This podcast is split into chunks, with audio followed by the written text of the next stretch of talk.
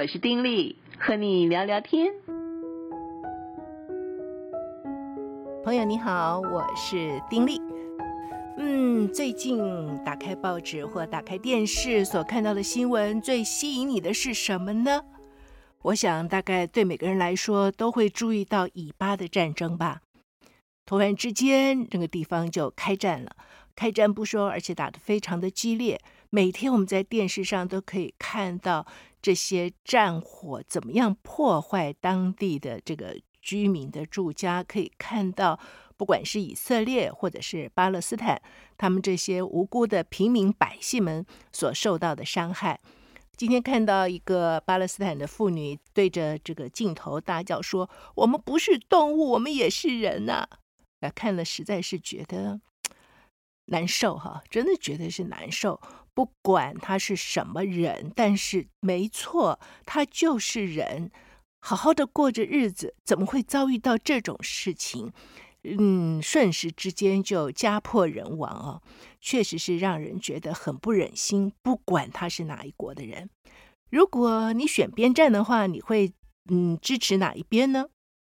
我想很多的朋友啊，跟我周围一些朋友一样啊，好像是不加考虑就觉得支持以色列，因为美国在第一时间就说这个巴勒斯坦这是恐怖攻击啊。那么我们对于这个恐怖攻击呢，都会有一个负面的看法，觉得说，哇，这个哈马斯就是恐怖分子啊，那当然是需要有这个悲格斥责的，这不对啊，好好的过着日子，你怎么可以突然的之间，嗯，就这样子射飞弹，就对这个以色列的地方造成这么大的伤害，引起战争呢？你不对。只看这一段，似乎真的是他不对哈。但是我认为，就好像这个小明跟小华啊、两个人吵架，呃，吵着吵着呢，然后这个小明就出手打了小华。这个大人呢，什么前面都没看到，就是看到了小明出手打小华，因此就断定小明这个孩子不对，怎么可以出手打人呢？不对，就要惩罚他。但是大人没看到的是。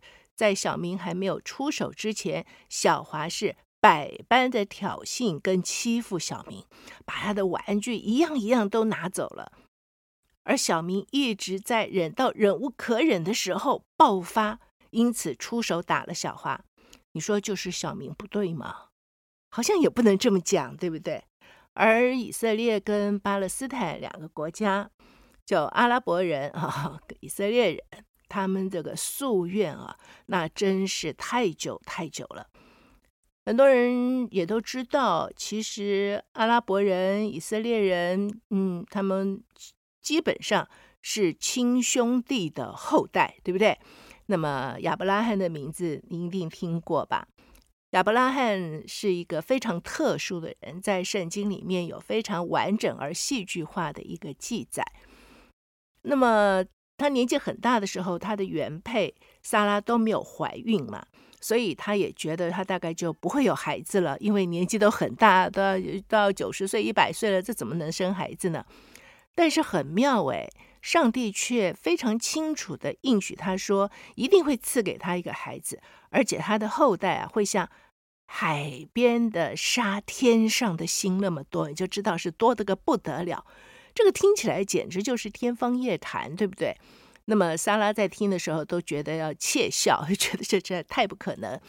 但是无论如何，嗯，在这个他们觉得不可能的状况之下，这个萨拉就做了一件其实后来就知道真的是不对的事情，因为他不相信上帝所说的是真的，所以他觉得既然说要给亚伯拉罕。儿子自己不可能生嘛，所以就让他的悲女呢跟亚伯拉罕同房，就是悲女叫夏甲哈。结果亚伯拉罕跟夏甲，哎，就真的有了一个孩子，叫以实玛利。这不得了，真的有了以实玛利之后，这个悲女也立刻就骄傲起来了。怎么样？我有儿子，你没有哈？这个萨拉怎么能够吞下这口气呢？两个女人的战争也就开始。就后来呢，以实玛利他们就被赶出去。总而言之啊，这个故事说来长，但是这个以实玛利就是阿拉伯人这方面的祖先，而后来撒拉就真的又生了一个儿子以撒。哎，那上帝本来应许他的就是给他这个儿子，而这个儿子的后代会像天上的星、海边的沙那么的多。但是很可惜，他们信心不够，他们并没有全然的相信上帝的应许，以至于自己做了凭自己的臆测去做了决定，结果酿下了后祸，可以这么讲哈。而事实上，他们这两边的这个呃征战啊，两边的冲突啊，讲起来这个故事是非常非常的遥远，而且是其来有自。最近在网络上有一个大陆出版的漫画，就是用非常简单的方式，而且是用漫画的方式，把他们的过往大略讲了一下。哎，我觉得其实他讲的算是非常的中肯，可以这样讲哈。嗯。很清楚，我认为，所以我也在这儿呢，依据他的漫画啊，呃，说给大家听。我觉得他讲的蛮清楚，不晓得你在网上有没有看到？我自己已经收到过好几次了。他说，很久很久以前，在幼发拉底河这个区域呢，生活着一个部落啊，就希伯来人。呃，可是，在那边呢，当然，其实，在那时候游牧啊，生活都不是很容易嘛，对不对？抢水井都要抢个半天。那么后来，其实亚伯拉罕就在那边的时候，上帝带领他，要他离开本地本乡，因此他们就要到另外一个地方，这个地方就是所谓的迦南地。好了，到了那里，应该可以好好过日子啊。嗯，不过其实没有过多久，闹饥荒了。怎么办呢？闹饥荒了，日子过不下去啊，所以他们只好又迁移，就到了埃及。这个埃及到埃及这边呢，其实，嗯，对于基督徒朋友来说，就知道这边就是牵涉到约瑟的故事啊。约瑟当时是做了埃及的宰相。好了，没关系，就讲到他们到埃及了。到埃及一开始的时候，其实希伯来人还蛮受礼遇的啊，而在那边生活的也不错。大过了个几百年，后来啊，因为埃及这个领导人换啦，新的国王就看他们就不顺眼了。最主要的就是他们在那边人数越来越多，就让这个埃及政府啊，让他们感受到一种威胁，所以就开始压迫他们，呃，让他们做奴隶啊，百般的虐待他们。其实自古以来哪里有压迫？哪里就会发生这个逃跑啊，呃，发生一些的问题，那怎么办呢？哎，这个时候摩西又 出现了哈，哎，就带领他们出埃及。我想很多人看过那个电影吧，《出埃及记》啊。总而言之，就是在这个状况之下，希伯来人就带领着大家出了埃及，回到迦南地。哎，这一部分其实有很多戏剧化的一些的故事，我们有机会的时候再来聊哈。好了，到了这个呃迦南地呢，这个一路是非常非常辛苦的哈。而在这一路上，他们也就开始全民真的是开始这个信靠上帝。而在这个过程里面，他们经历了很多很多的神迹，好不容易四十年回到了迦南地。然后又经过很多年之后，大卫王出现，哇，他们这个到了一个非常强盛的阶段。大卫有个儿子所罗门王，哦，这个大家可能都很了解，他实在是一个智慧之王啊。在他的统治之下呢，这个王国可以说达到了一个极盛，但是盛衰盛衰啊，这是真是是会轮着来的。等所罗门王走了之后，这个王国，嗯。就分成了两个，分裂了，以色列王国跟犹大王国。那么基本上一个国家好好的分裂，最后的结果都不怎么好哈。后来以色列王国被亚述帝国灭了，犹大王国就被巴比伦灭了。那么犹大王国呢，还被集体就是被这个移送到了巴比伦。而幸运的是呢。后来巴比伦又被人打了，所以他们又被嗯放回到了这个迦南地。从此，这群犹大王国的幸存者就自称是犹太人，一直到今天。好了，他们又回到家啦。那么照理说就很希望回到家之后就可以呃这个安乐的居住过好日子啦。哦，不是，之后的两千年啊，这个土地上面轮番就是有更强的人到这里来这个做头统治他们。波斯人、希腊人、罗马人，不管是谁来，他们就只能够忍气吞声的过日子。到了这个罗马帝国来的时候，哇，他们被欺负的是不得了啊，所以就很希望说，怎么样可以翻身？嗯，哪里那么容易啊？在耶稣降生的时代，就是被罗马统治的时代，那个时候非常非常的凄惨哈。犹太人在罗马起义，往往就是被残忍的大屠杀，被钉上十字架。那么这时候，罗马人就给迦南改了个名字，叫巴勒斯坦。啊，巴勒斯坦。那虽然说犹太人逃了出去，可是他们一直认为巴勒斯坦是他们的，所以就会想说，有一天一定要再回到他们所有的土地上去。那罗马人虐完犹太人没多久，巴勒斯坦旁边有个叫阿拉伯的地方，就嗯有产生了一个极强的一个宗教啊，伊斯兰教。哎，他们冲过来，把这个罗马人给给这个赶跑了。好啦，在这几百年里面，罗马也分裂成了两半，东罗马跟西罗马。那么西罗马早就没了。那么这个东罗马继续，而巴勒斯坦这个地方呢，又从罗马人手里交到了阿拉伯人手里。那这个问题真是 越来越复杂了，对不对？好了，后来阿拉伯人呢，哦，又被灭了。这个是奥斯曼帝国。那么奥斯曼帝国好好的就嗯占领这地方吧，不，又发生了事情了。奥斯曼帝国的突厥人比阿拉伯厉害，因为不管谁厉害，最后其实都是突厥厉害。时间又过了个几百年，奥斯曼帝国啊，加入了第一次世界大战，他们跟英法打来打去啊，也就是也也也弄不死谁。这个时候啊，谁的兄弟多，谁就可能撑到最后，对不对？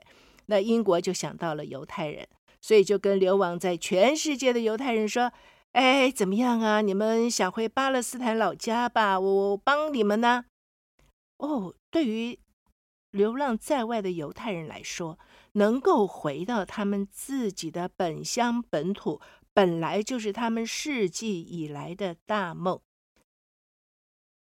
而他们呢，是一个非常聪明的一个民族，我想所有人都知道。世界五百强、五百大的企业，他们占了一个极高极高的比率。他们非常会经营，很会做生意，非常的有钱。不只是有钱，即便是在科学、在学术上的表现呢，也是非常的杰出，很厉害，很厉害。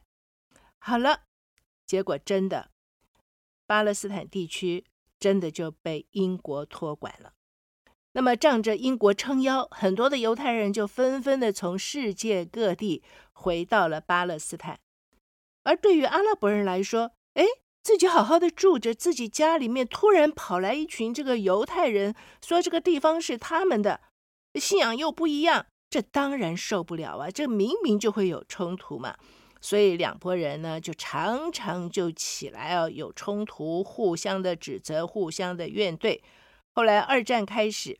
这个时候，欧洲还有很多犹太人被纳粹的这个用各样的方式屠杀，所以二战结束之后呢，这个全世界啊，只要一提到犹太人，大概嗯，所有人都会想说：“哎呀，犹太人啊，实在是太惨了，全世界都会同情他们，要不就帮他们回家吧。”那么这时候，巴勒斯坦本来已经是矛盾重重了，对不对？那么再让更多的人犹太人回去，哦，这个事儿英国也管不了啦。所以呢，就作为这个全球的大掌柜，联合国就出面在巴勒斯坦划出了一大块地给了犹太人，这就是联合国第一八一号的决议。好了，犹太人是如愿了。可是呢，对于阿拉伯人来说，自己生活了一千多年的地盘，说没有就没有了，这谁可忍啊？对不对？所以在犹太建以色列国的第二天，巴勒斯坦就带着阿拉伯兄弟就找上门去。这第一次的中东战争，总而言之呢，后来就打来打去啊，一共打了个五六五次吧，打了个五次。那一直到现在，两个国家是没有什么安宁之日了。那当然，这个中间不是说没有好和平的人士、领导人想说我们不能这样下去，我们呢非得要想办法哈，要达到一个和平的状况才行。有，其实是有的。那么在呃巴勒斯坦那边哈，他们其实有一个非常喜欢，不要说是喜欢啦。就是倡导和平的一个领导人，就是诺贝尔和平奖的得奖人阿拉法特了。那么，在一九七四年的时候，他走进联合国，他演说的时候，他就说：“今天我来到这里，一手拿着橄榄枝，一手拿着自由战士的枪，不要让橄榄枝从我手中滑落。”你知道他们那种处境吗？就是。你自己的家突然有人进来说是我的家，把他们赶走，这个真的很难。但是他有心要去寻求和平，所以到一九九三年的时候呢，阿拉法特就跟以色列的总理拉宾啊，就在挪威的奥斯陆签订了奥斯陆和平协议。呃，就是以承认巴勒斯坦他的一个自治政府。而且呢，以色列也应允由部分的战地当中撤出来，并且交出来这个加萨，感觉上这好像是，呃，一个很好的开始，日后两个地方可以和平相处了。但事实上不是哦，两年之后，以色列总理这个就被暗杀了。那么他死了之后，就没有和平主义者了。阿拉法特在十一年之后呢，因为生病，其实是不太重的病哎，可是，在法国医院里面竟然就死了。那么死后九年，到二零一三年，嗯，相关单位才公布哦，其实在他死后有去检验，发现他的死因是因为中毒。那所以就猜测啦，是这个以色列特工所为。所以在这样的一些状况之下，你说两国怎么可能没有征战呢？那到零七年的时候呢，这个哈马斯一民选就上台执政。那么加萨走廊十六年前就是呃，以色列就封锁这个加萨加萨嗯走廊嘛。这个陆海空所有的通道都封锁，然后又是控制他们的往来，反正有很多很多的限制。可是加萨走廊实在是一个非常非常小的地方哈，它是全世界人口密度很高的地方，它宽十公里，长四十一公里，中间有两百万人。而事实上，没有任何的法律说那是以色列的土地。但是以色列其实是长期侵略这个地方，派兵也是嗯常驻在那个地方，而且是不定期的就搜捕所谓的恐怖分子，而且常常呢就是以这个要开垦屯垦区为名啊，不断的是侵占这里的土地。那对于现在他们这个呃鹰派的领导啊，纳坦雅胡，我们可以看到电视上。他这个发言的时候是非常非常的狠的，呃，没有什么和平理念。那他在嗯，在这个战争当中主导的时候，第三天他就派了十万大军包围加萨，断水断电，不准他们入埃及等等。所以加萨走廊这个小小的地方，好像就变成一个，我我的感觉觉得好像是瓮中之鳖。你说里面的人要活着出来，其实不容易了哦。真的不容易，即便他会先预告说：“哎，你们赶快二十四小时撤退，我就要怎么样怎么样攻击了。”问题是，埃及那里不开放的时候，不准他们开放出去，他们跑到哪儿去啊？不可能跑嘛。那我的意思就是说，不知道在这个战争之中，你所领会到的是什么？你会不会义愤填膺，觉得哦，这个巴勒斯坦这个实在太可恶了？会不会这样子？还是觉得以色列又怎么样怎么样？而我的意思是说，在这么复杂的一个状况里面，我觉得我们要相信的是，神真的是爱世人，所以上帝绝对不会有原本他的意思，不是嗯非常残暴要如何如何，但是所有的噪音都是因为人为。说实在的，哈，亚伯拉罕被称为信心之父啊。但是在起初的时候，如果他能够嗯，对于神有坚定的信心，即便他的太太在旁边怂恿他，哎呀，你就跟下家人在一起吧，我是不能生了，他一定可以给你生。他如果信心坚定，他说不行，上帝不是这么说的，我不要。哎，后面也没这些事儿。所以我认为很多的事情发生，其实讲起来，前面都是有非常深厚的因。这这个中东问题，它的因更是多得个不得了啊！呃，很多人就会觉得，你看看基督教搞什么东西啊？就其实不能这么说。你要细细的去剖析因的时候，就会发现，其实，在很多很多的转折点上，都是人为的一个选择，选错了路。即便是在两个和平的领导人出来要倡导和平的时候，但是还是人为的因素，两个人都双双的不是自然而亡。